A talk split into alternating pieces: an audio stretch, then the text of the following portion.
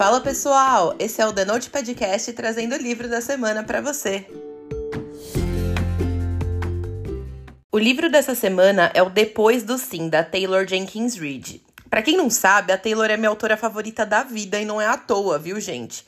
Ela é best-seller nas maiores listas do mundo e ela tem quase todos os livros que ela escreveu adaptados para o cinema. O trabalho dela é impecável, gente, eu recomendo muito. Depois do Sim, conta a história da Lauren e do Ryan. Depois de 11 anos de casamento, os dois percebem que eles já não estão mais sendo felizes juntos. A solução que eles encontram é dar um tempo. Então eles decidem que eles vão ficar um ano separados, sem se ver e até sem se falar. Essa pode até parecer uma medida um pouco extrema, mas para eles parece a única forma de descobrir se esse relacionamento realmente ainda faz sentido na vida deles. Mas e agora? Ficar longe é realmente o melhor caminho para se aproximar de alguém? Esse livro é escrito em primeira pessoa e tem uma das escritas mais fluidas que eu já tive contato, gente. Depois do sim, tem 314 páginas que deslizam sem nem a gente perceber de tão entretido que a gente fica com a narrativa da Taylor. Se eu tivesse que escolher uma característica só sobre o trabalho da Taylor, seria a verossimilhança que ela consegue trazer para os livros dela. É muito difícil separar o que é ficção e o que é realidade, porque ela toca em temas que super fazem parte da nossa vida cotidiana, sabe? Ainda mais agora que eu li esse livro dela sobre crise no casamento. Gente, é impressionante como ela consegue tocar em lugares sensíveis que fazem com que a gente se identifique e consiga sentir na pele tudo que ela tá descrevendo naquelas cenas ali, sabe? E dito isso, gente, eu nem preciso dizer que eu chorei horrores, né? Esse aqui é um livro que não é pesado ou extremamente triste, mas é uma história que eu te aconselho a consumir num momento de serenidade emocional, sabe? Principalmente para quem tá na faixa etária aqui dos 30, mais ou menos, onde a gente inevitavelmente se questiona sobre os caminhos que escolheu tomar na vida, né? Depois do sim, pode vir tipo uma paulada mesmo na gente, sabe? Ele, por exemplo, me fez refletir bastante e elucidou a importância do diálogo, de como é importante ser claro sobre o que se quer e principalmente sobre o que você não quer. Ele é um livro maravilhoso em que a Taylor consegue criar uma profundidade enorme sem deixar a história maçante ou muito pesada, sabe? Eu favoritei esse livro com força, gente. E é por isso que a minha nota para ele é 10. Ele entrou também no meu top 10 da vida e me fez lembrar o quanto um livro bem escrito é capaz de tocar a gente nos lugares certos, sabe? A Taylor constrói bem demais a narrativa e deixa a gente completamente envolvido com o drama da protagonista, que inclusive ela faz questão de detalhar bastante pra gente sobre a personalidade dela, e assim a gente se identifica ainda mais com a trama. Esse livro é impecável, gente, eu recomendo muito.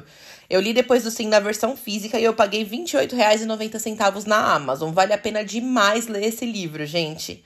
Agora vem a parte com spoiler. E se você não quiser saber os detalhes específicos do livro, é melhor a gente dar tchau por aqui. Depois que você lê, me conta o que você achou. Eu amo livros que me fazem refletir. Eu gosto quando um autor me tira da minha concha, me faz sair da minha zona de conforto para eu enxergar novas perspectivas sobre determinados assuntos, sabe?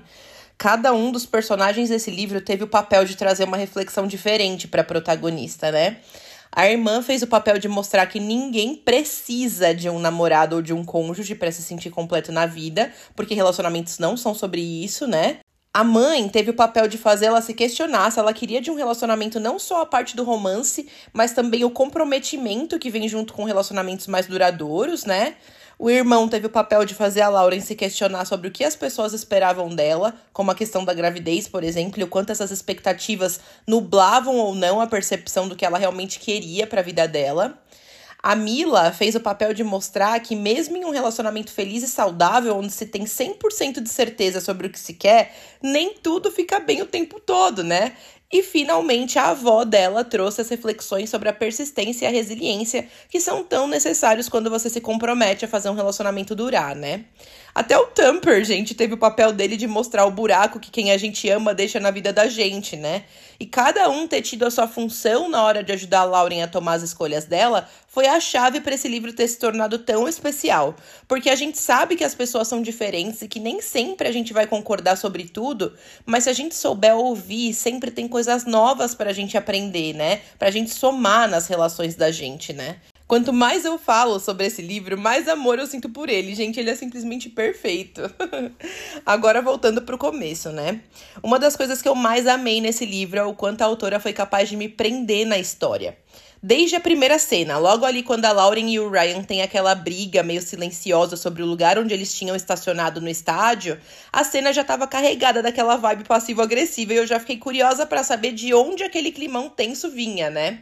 Ainda bem que a Taylor já sanou as minhas dúvidas e já traçou uma linha do tempo dos principais acontecimentos do casal nas próximas cenas. Assim que ela colocou num contexto, eu já fui capaz de entender aquela primeira cena e ao mesmo tempo eu já fiquei ansiosa para saber onde aquilo ia dar. Outra coisa que eu gostei muito é que na hora de construir esse contexto do relacionamento, por mais que eu tenha me apaixonado com eles durante a história, a Taylor não escreveu um relacionamento perfeito, né?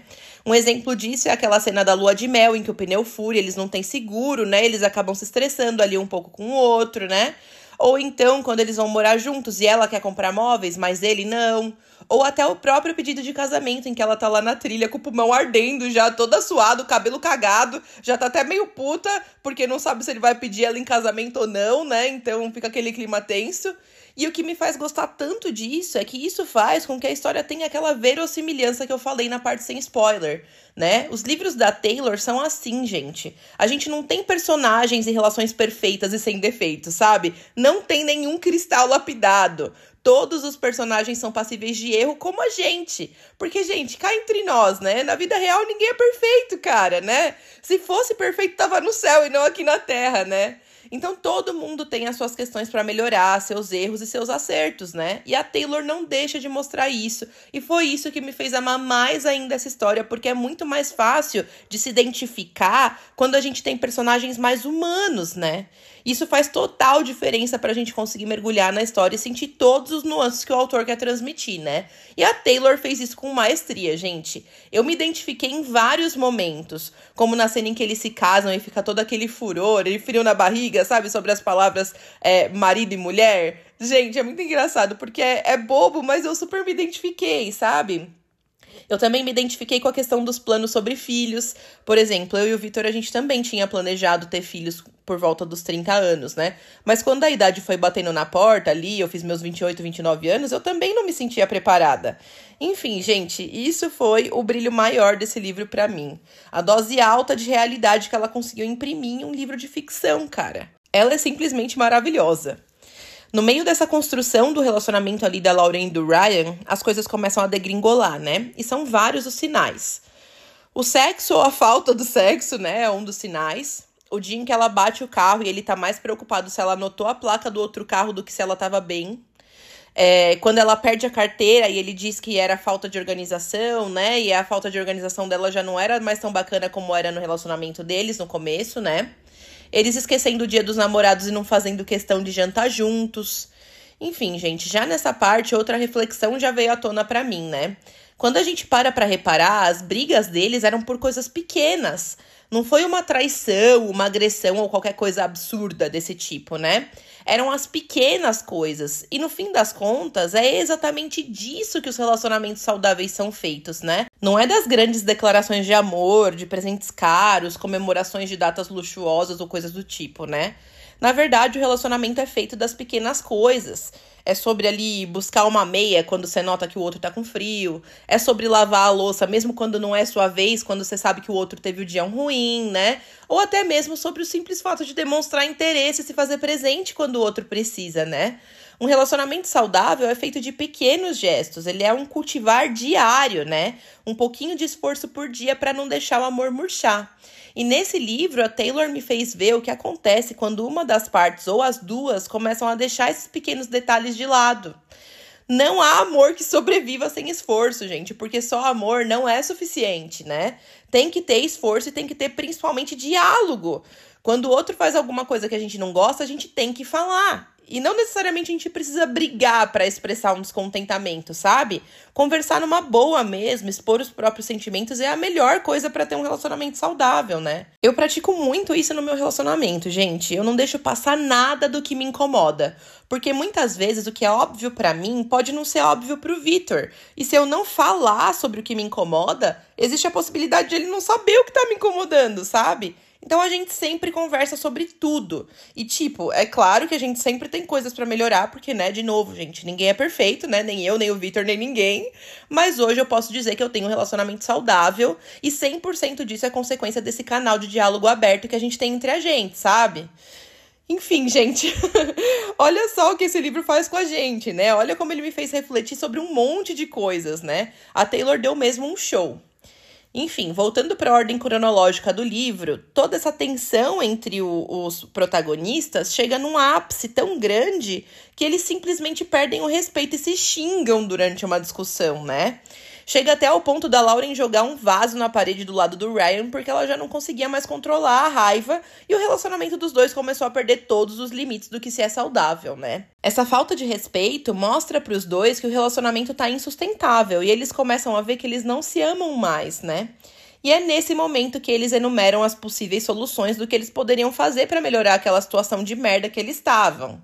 E então eles acabam decidindo que a melhor opção para eles era passar um ano separados, gente. E olha, por mais que nesse caso aqui tenha funcionado muito bem para eles, eu jamais em toda a minha vida faria um negócio desses, gente. pra mim, né, eu, Caterine, ou eu tô 100% fechada com a pessoa, ou eu simplesmente não tô. Eu e o Vitor, a gente tem um combinado desde os primeiros dias do nosso relacionamento, em que a gente prometeu que a gente nunca tocaria no assunto término, a não ser que a gente tivesse 100% de certeza que não queria mais mesmo, sabe? Eu e o Vitor, a gente nunca deu um tempo, a gente nunca se separou e nunca nem falou essa palavra, ou a gente cogitou a possibilidade, sabe? Mesmo nos momentos de briga, porque a gente sempre soube que término pra gente seria uma vez só, sabe?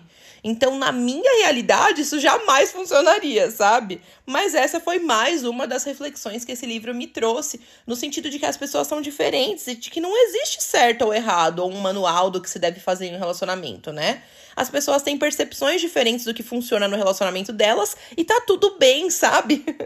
Nesse caso do livro, eu achei que deu muito certo no fim das contas, mas eu confesso que eu passei muitas raivas até que a gente chegasse a ficar tudo bem, sabe? Enfim, gente, eles de fato se separam e os primeiros meses são mega difíceis para Lauren, né? É um buraco que fica no lugar do Ryan e tudo faz lembrar os momentos bons do relacionamento deles, que não eram poucos, né? E deu para sentir a dor dela. O timing dessa separação ainda foi um timing de merda, né? Perto do aniversário de 30 anos dela, que acabou sendo um fiasco. Essa idade já é uma idade que traz muitas reflexões sobre o que a gente fez da vida até aqui, né? E enfrentar uma separação junto, no paralelo, foi um pouco demais para ela, né, coitada? Mas chegar meio que nesse fundo do poço foi importante para Lauren enxergar outras coisas que importavam na vida dela, como por exemplo a família dela. O apoio da mãe dela no dia seguinte do aniversário de 30 era uma coisa que ela precisava e muito, né, gente? A mãe dela foi simplesmente maravilhosa, porque era um baita exemplo de que ela não precisava do pai dos filhos para ser feliz e para ser suficiente, né? Ela criou três filhos sozinha e muito bem. Então esse apoio dela foi super significativo naquele momento em que a Lauren estava sentindo que faltava metade dela, né? A Lauren tá ali naquele momento em que ela achava que o que ela estava passando era sinônimo de fracasso. E a mãe dela diz que isso não é fracassar. Ela diz que você passar uma porção de anos felizes com uma pessoa e depois você decidir que você não quer mais isso, não é fracasso, é a vida. Isso acontece, né? Então isso meio que tira uma bigorna das costas da Lauren, porque ela estava extremamente preocupada com as expectativas que as pessoas tinham sobre a vida dela, né?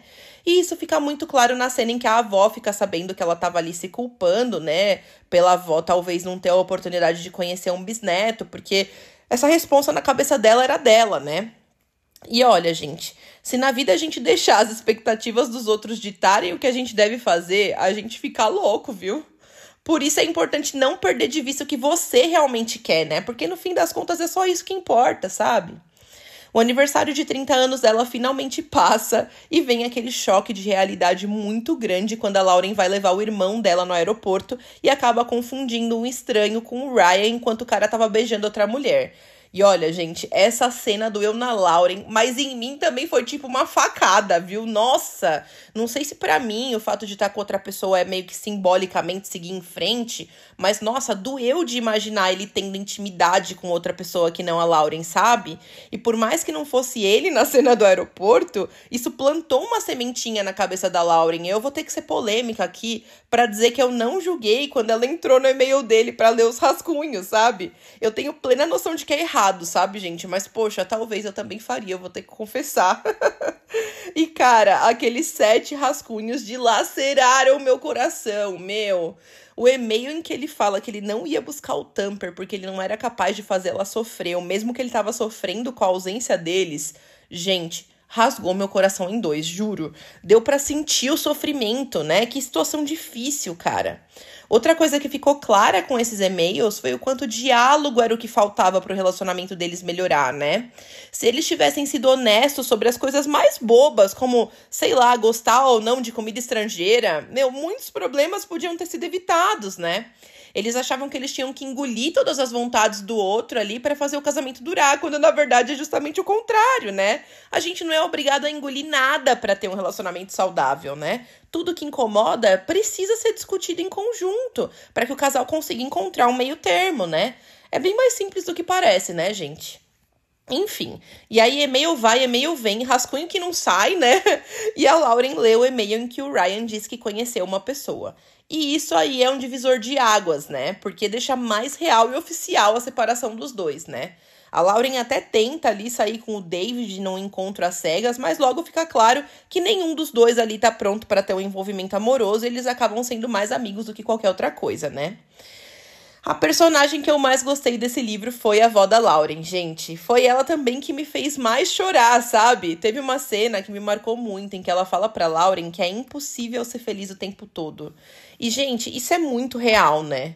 Eventualmente, problemas acontecem, desentendimentos surgem, né? Não dá para fingir que isso não acontece, né? Criar essa expectativa de que tudo vai ser sempre um mar de rosas é a chave para você se decepcionar, né? Então eu concordo super com essa fala da Lois. Foram muitas as conversas significativas desse livro, né? Uma outra que me marcou muito foi uma que a Lauren tem com a Rachel, em que a Rachel fala que ela não tem a necessidade de ter um relacionamento para se sentir completa. E, gente, isso eu acho que devia ser uma percepção básica para todo mundo, né? Porque, meu, ninguém, absolutamente ninguém, precisa de outra pessoa para se sentir completo, né? Mesmo eu que tô num relacionamento desde antes dos 20 anos, eu não preciso do Vitor para viver. Eu tenho um relacionamento por uma escolha, porque eu amo o Vitor, né? Porque ele me faz bem, não porque eu preciso dele para me completar ou porque eu preciso dele para preencher buracos da minha vida, sabe? E eu acho que muita gente acaba confundindo isso, né? O contrário disso, gente, é dependência emocional, né? Não é saudável. Não é porque eu não quero que o meu relacionamento chegue ao fim que eu não sei viver sem o Vitor, sabe? Antes dele eu era feliz, eu tinha uma vida feliz, né? Depois dele a minha vida é mais feliz ainda, graças a Deus. Mas o que eu quero dizer é que num relacionamento saudável essas questões são bem definidas, sabe? Eu fico um pouco irritada quando alguém diz que para você se conhecer, você precisa estar tá sozinha, fora de um relacionamento, sendo que eu acho que isso não é verdade. Não é porque eu tô num relacionamento que eu deixo de ser quem eu sou, sabe? Se você tem um relacionamento e você perdeu a noção de quem você é ou do que você quer para sua vida, é porque você não tinha um relacionamento saudável, sabe? Eu vejo que alguns livros e filmes disseminam essa noção de que as pessoas às vezes precisam de um tempo para descobrir quem elas são. E, gente, eu discordo. Num relacionamento saudável, você não abre mão de quem você é. Pelo contrário, o Vitor é uma das pessoas com quem eu posso ser exatamente quem eu sou, sabe? Nos dias ruins, nos dias bons, sem julgamentos, né? Enfim, gente, por algum motivo que não ficou muito claro, a Lauren não tinha essa noção de que ela poderia ser feliz sem o Ryan.